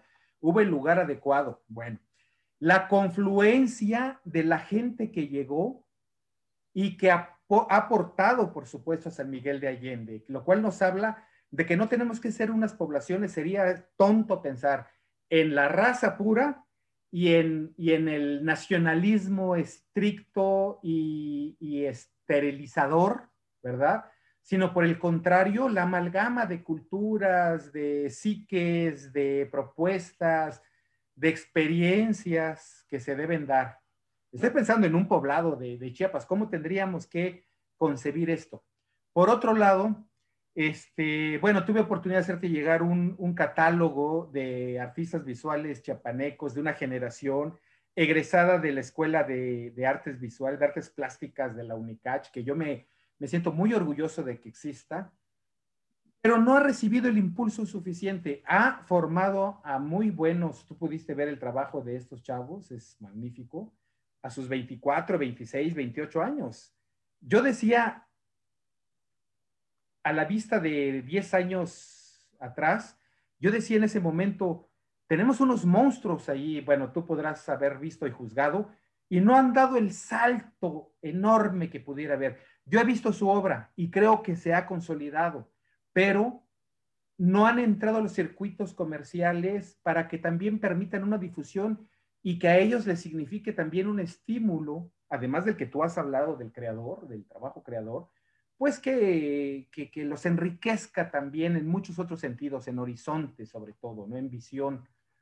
Este, entonces ha hecho falta también por parte de la sociedad civil, ya no solo el gobierno, pero también el impulso de las, de las políticas públicas para poder hacer este tipo de propuestas en diferentes municipios. No hay interés por la cultura en, en el caso de las políticas públicas. Yo estaba pensando, mencionaste a Diego Rivera, no mencionaste a Ángel Zárraga, que son contemporáneos, pero a mí me llamaba mucho la atención en mis lecturas de adolescente de enterarme que Diego Rivera tenía una beca del municipio de Guanajuato, que el presidente municipal le había dado una beca para que pudiera estudiar en la Ciudad de México y luego para que pudiera estudiar en Europa, ¿no? Y lo mismo con Ángel Zárraga en el caso de Durango.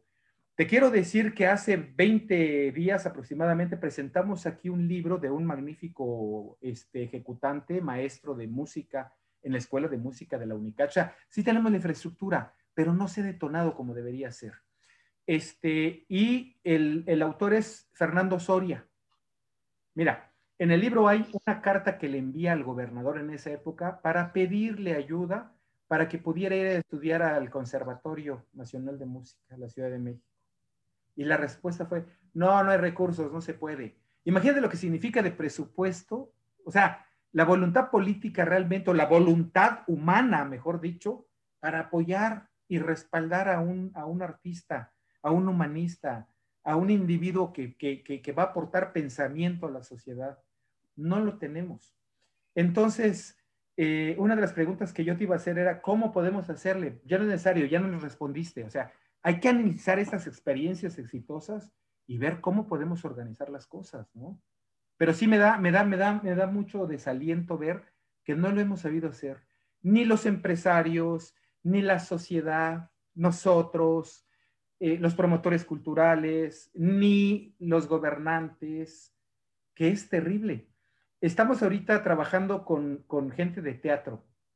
Si supieras que de de 30 grupos de teatro que hay en Chiapas, detectados, que hacen teatro constantemente, que ya no están esperando ninguna ayuda del gobierno, de las, de las instituciones culturales, porque ya son otra generación, ya se dieron cuenta de que no conocieron cuando había esos apoyos y ahora pues saben que son ineficientes y ya no van a funcionar. Pero de esos 30, te quiero decir que hay uno o dos que han encontrado el secreto para que inviten a un empresario que financie la temporada de, la obra, han creado públicos, han tenido éxito, han reembolsado esa inversión al, empresario y con ciertas utilidades. Uno o dos entre 30, entre 40. Entonces, si es un tema muy complicado y ahora el caso de San Miguel de Allende lo tiene fácil porque hay cuatro o cinco décadas anteriores de trabajo constante, es lo que no entendemos, que hay que pensar a futuro, invertir a futuro. Yo, yo, yo ahorita que decías, eh, hiciste esa, y eh, eh, comentaste esa frase de que se levanta una piedra y salen tres artistas plásticos en Guanajuato, ¿no?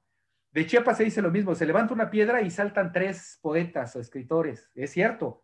Claro. Que saltaran, se levantó una piedra y saltaran tres poetas, tres artistas plásticos, tres músicos, ¿no? Que sería un poco la utopía en la que estaríamos trabajando y es la que tú tienes como maestro de artes plásticas con tus alumnos, por supuesto, es tu contribución a la comunidad, a la sociedad. Y bueno, el otro aspecto que me pareció maravilloso, no hemos sabido trabajar en comunidad. Eso es básico el afán de, bajar del odre donde están subiendo los otros cangrejos para salir, ¿no? De, este, de, donde están cautivos, del barril, y aquí, ¡cham!, para abajo. Lo que me acabas de decir, eso se me hace inusual, no lo he visto en nuestra comunidad, en verdad tengo que hacer una autocrítica y, soy parte de esa comunidad, de decir, si viene el extranjero buscando ciertas características de obra, ah, pues ve a ver a fulano, ve a ver al maestro Disney, ve a ver a este, a, no sé, a, tal pintor, a tal grabador, qué es lo que tiene, lo que tú vas a necesitar. No, no, pues eso es lo que tengo y esto debes comprar, ¿no? Eso te debes llevar es lo único que hay. No, hay diversidad, pero esa actitud es fundamental. Y creo que ahí está el secreto en gran medida de lo que ha logrado San Miguel de Allende.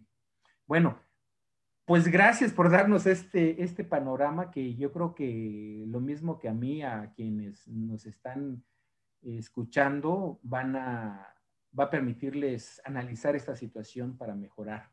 Pero yo no quiero perder la oportunidad de que hablemos de tu obra.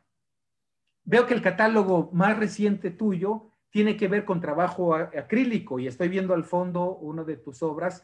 Ya, ya compartiré aquí parte de las imágenes de tu obra con, con nuestra audiencia, pero cuéntanos un poco, por favor, tu proceso creativo, tu propuesta estética. Hay un texto tuyo que conozco sobre fractales, no sé si quieras que lo, lo analicemos un poquito. Yo creo que no lo necesitamos. Mejor cuéntanos, platícanos, ¿por qué desembocaste en el acrílico y, sobre qué material? ¿Sobre qué Muy bien, mira, el acrílico te lo respondo fácilmente. el acrílico llegó a mi vida muy al principio y cuando tenía que trabajar en mi departamento, el óleo eh, mm. es, es, muy fuerte, ¿no? Para trabajar en lugares malos, mal ventilados. Pero por mi forma personal de, de, trabajar, yo soy un admirador del arte antiguo oriental, sobre todo de los chinos. Toda la filosofía que va en su trabajo, que tiene que ver con pensar, observar, pensar, observar, pensar, observar, hacer. Seguir pensando y observando y así. Y entonces el acrílico, que es un, este, medio pictórico que seca muy rápido, me empezó a resultar muy cómodo para dar pinceladas muy certeras de una sola vez. Yo no corrijo, me divierto mucho primero aventando, manchando, y sobre eso ya le voy dando estructura Y por último, o a veces al principio, siempre mi trabajo está lleno de rostros. Estos rostros son yo mismo, con, como soy a veces, con labios africanos, con ojos asiáticos, con narices árabes, yo mismo como extranjero, yo mismo como mujer, yo mismo como viejito, como niño, y me gusta mucho que el espectador de mi obra, sin importar su bagaje cultural, étnico, religioso, político, etcétera, siempre vacilo que yo perdono hasta el equipo de fútbol. Eh, me gusta que la gente llegue y se reconozca en, estos personajes que apenas sugiero, ¿no? Tienen dos ojos, nariz, boca, pero nunca tienen peinado, nunca tienen ropa, para quitarlos de cultura, para quitarlos de un lugar, de un tiempo, y en esa medida se puedan convertir en seres más o menos universales. En el 2002, me parece, hice una exposición en la ciudad de Chicago que se llamaba Sin raza, sexo ni color, y había un discurso de somos simple y llanamente seres humanos, ¿no? No somos negros, no somos judíos, no somos mexicanos, ni hombres, ni mujeres, ni nada, ¿no? Eh, y para este tipo de, trabajo tan, tan espontáneo, tan de momento, que no es inventado, como te digo, paso mucho tiempo observando y por eso en la semblanza que te mandé aclaraba cómo mis primeros años le copiaba a los maestros de la luz. Y cuando decía esto no me refería a nada más complicado que a los grandes fotógrafos de los años 80 como Jean-Luc Bishop, Mapplethorpe y, otros que llegaron a ser una calidad de retrato fotográfico que, iba más allá de la realidad, que, que, cuidaban la luz de una manera que, tú le veías a estos este, personajes hasta el poro más chiquito, ¿no? Una calidad impresionante. Y ellos se convirtieron, al igual que Rembrandt, el pintando y estos en fotografía, lograban una calidad del rostro. Y yo me pasé los primeros años de, de vida profesional horas y horas y horas haciendo retratos hiperrealistas. Me robaba, eh, nunca tuve empacho en decirlo porque es cierto y es un poco broma, eh, las orejas de un personaje de Mapleton y los ojos de una mujer de Sif y la nariz de un personaje de Bishop. Entonces empezaba a crear mis personajes para no ser tan obvio, ¿no? Eh, si me robaba un personaje de una pintura de Rembrandt o de un trabajo de Sif, pues bueno, cualquiera con un poquito de cultura lo identificaba. Cuando hacía esto, que lo hacía, tenía el cuidado, la decencia de decir homenaje a, ¿no? Y entonces aclaraba, el personaje original es de tal o cual.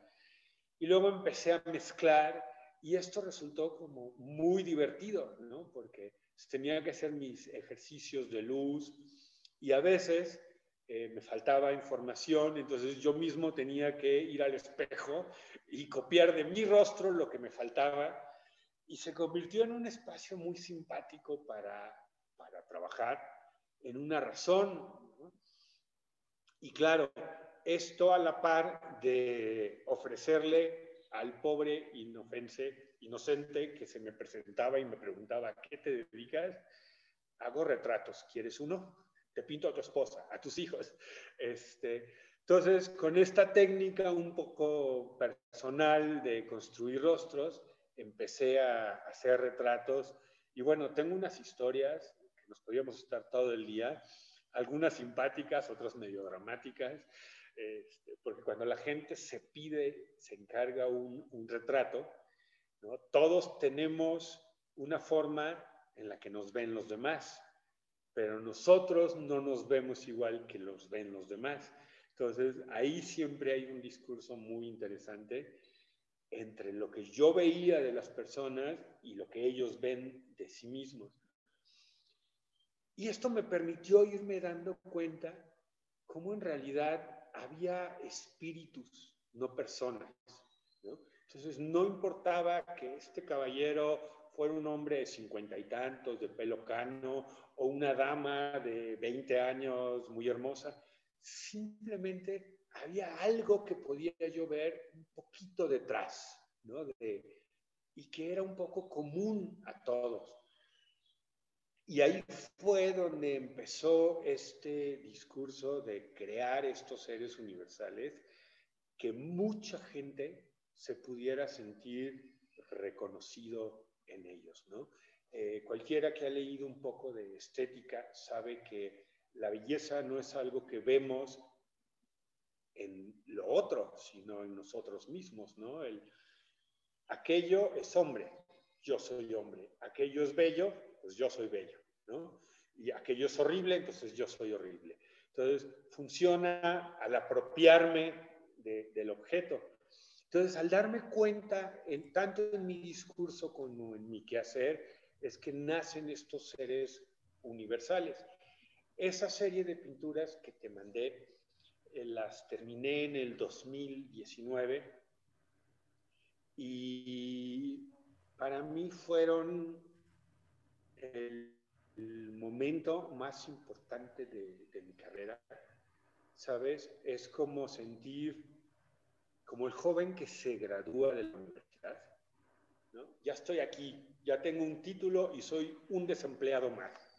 Eh, exactamente igual, en 2019, con treinta y tantos años de, trabajo, todos los días, mi estimado Luis Armando, yo no descanso un solo día y tampoco es un rollo de, de autoflagelación, ¿no? Mi disciplina es, es muy sabrosa. Yo me levanto a las 5 de la mañana, por ahí podrán ver mi jardín, donde paso la mitad del día, cuando como hoy hay, hay bonito clima, echo para afuera los caballetes y me voy a pintar allá y me transcurre el día sin pensarlo.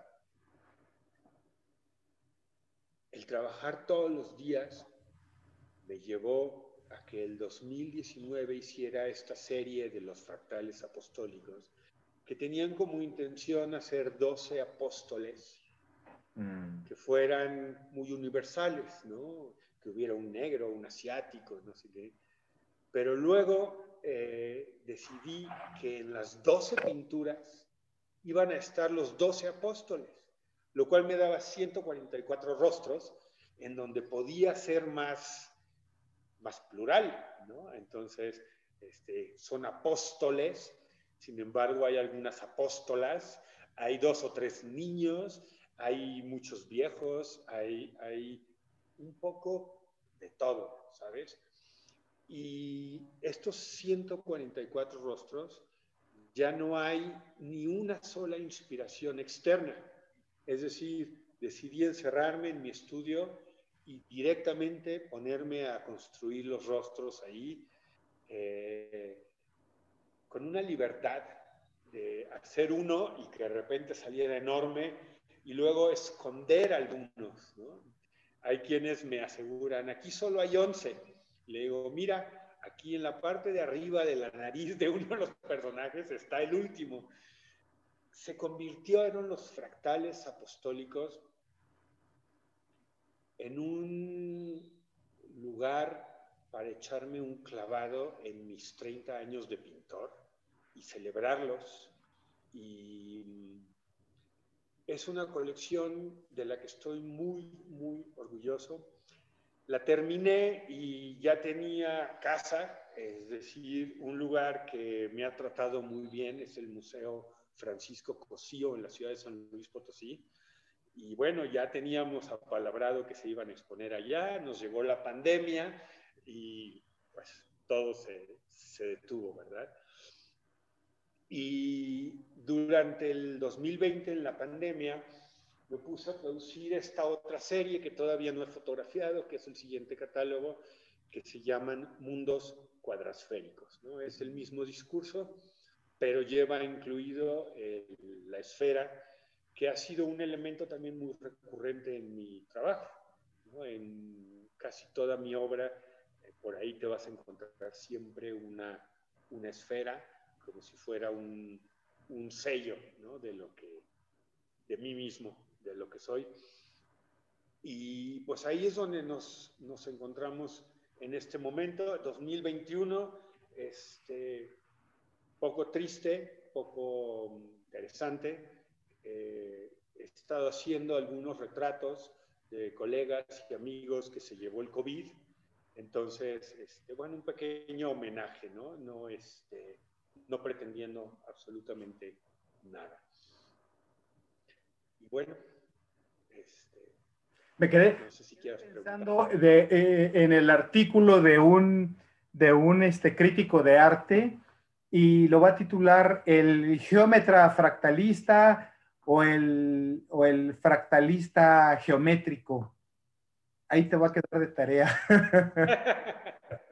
Oye, ahorita que nos estabas, que nos estabas platicando tu, tu, tu, búsqueda a través del rostro para encontrar el rostro universal y todo eso, yo estaba pensando en esos pioneros de, de la fotografía con los, con los daguerrotipos justamente, ¿no?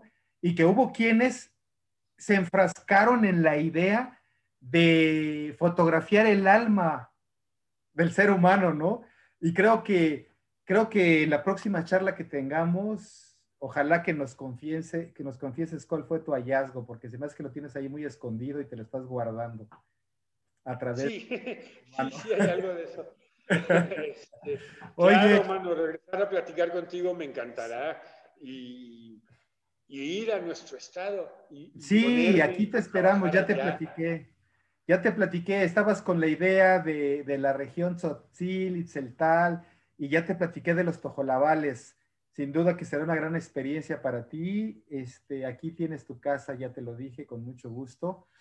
Y, e invítanos para que vayamos a acompañarte también a la exposición al Museo de San Luis Potosí, que sería sensacional, a ver cuántos de nuestros seguidores se animan también a, a estar contigo por allá sobre todo con el deseo que se termine esta pandemia, esta situación de emergencia en que nos encontramos, para dar puertas abiertas al espíritu y al arte de nuevo, porque ya en sus reductos eh, este, de sus estudios y de sus eh, ámbitos particulares, pues el arte es algo que no se ha detenido, afortunadamente, a diferencia de la economía.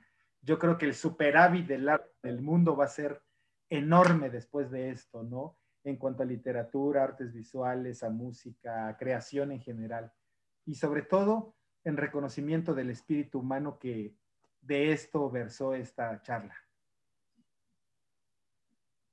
Pues un gustazo, mano, un gustazo regresar contigo tanto a, estos medios electrónicos como, como físicamente. Gracias, Edgardo, de nuevo, y, y, aquí está tu casa en Entre Tejas TV. Y gracias a ustedes que nos acompañaron en esta ocasión. Nos vemos pronto, cuídense mucho, que estén bien.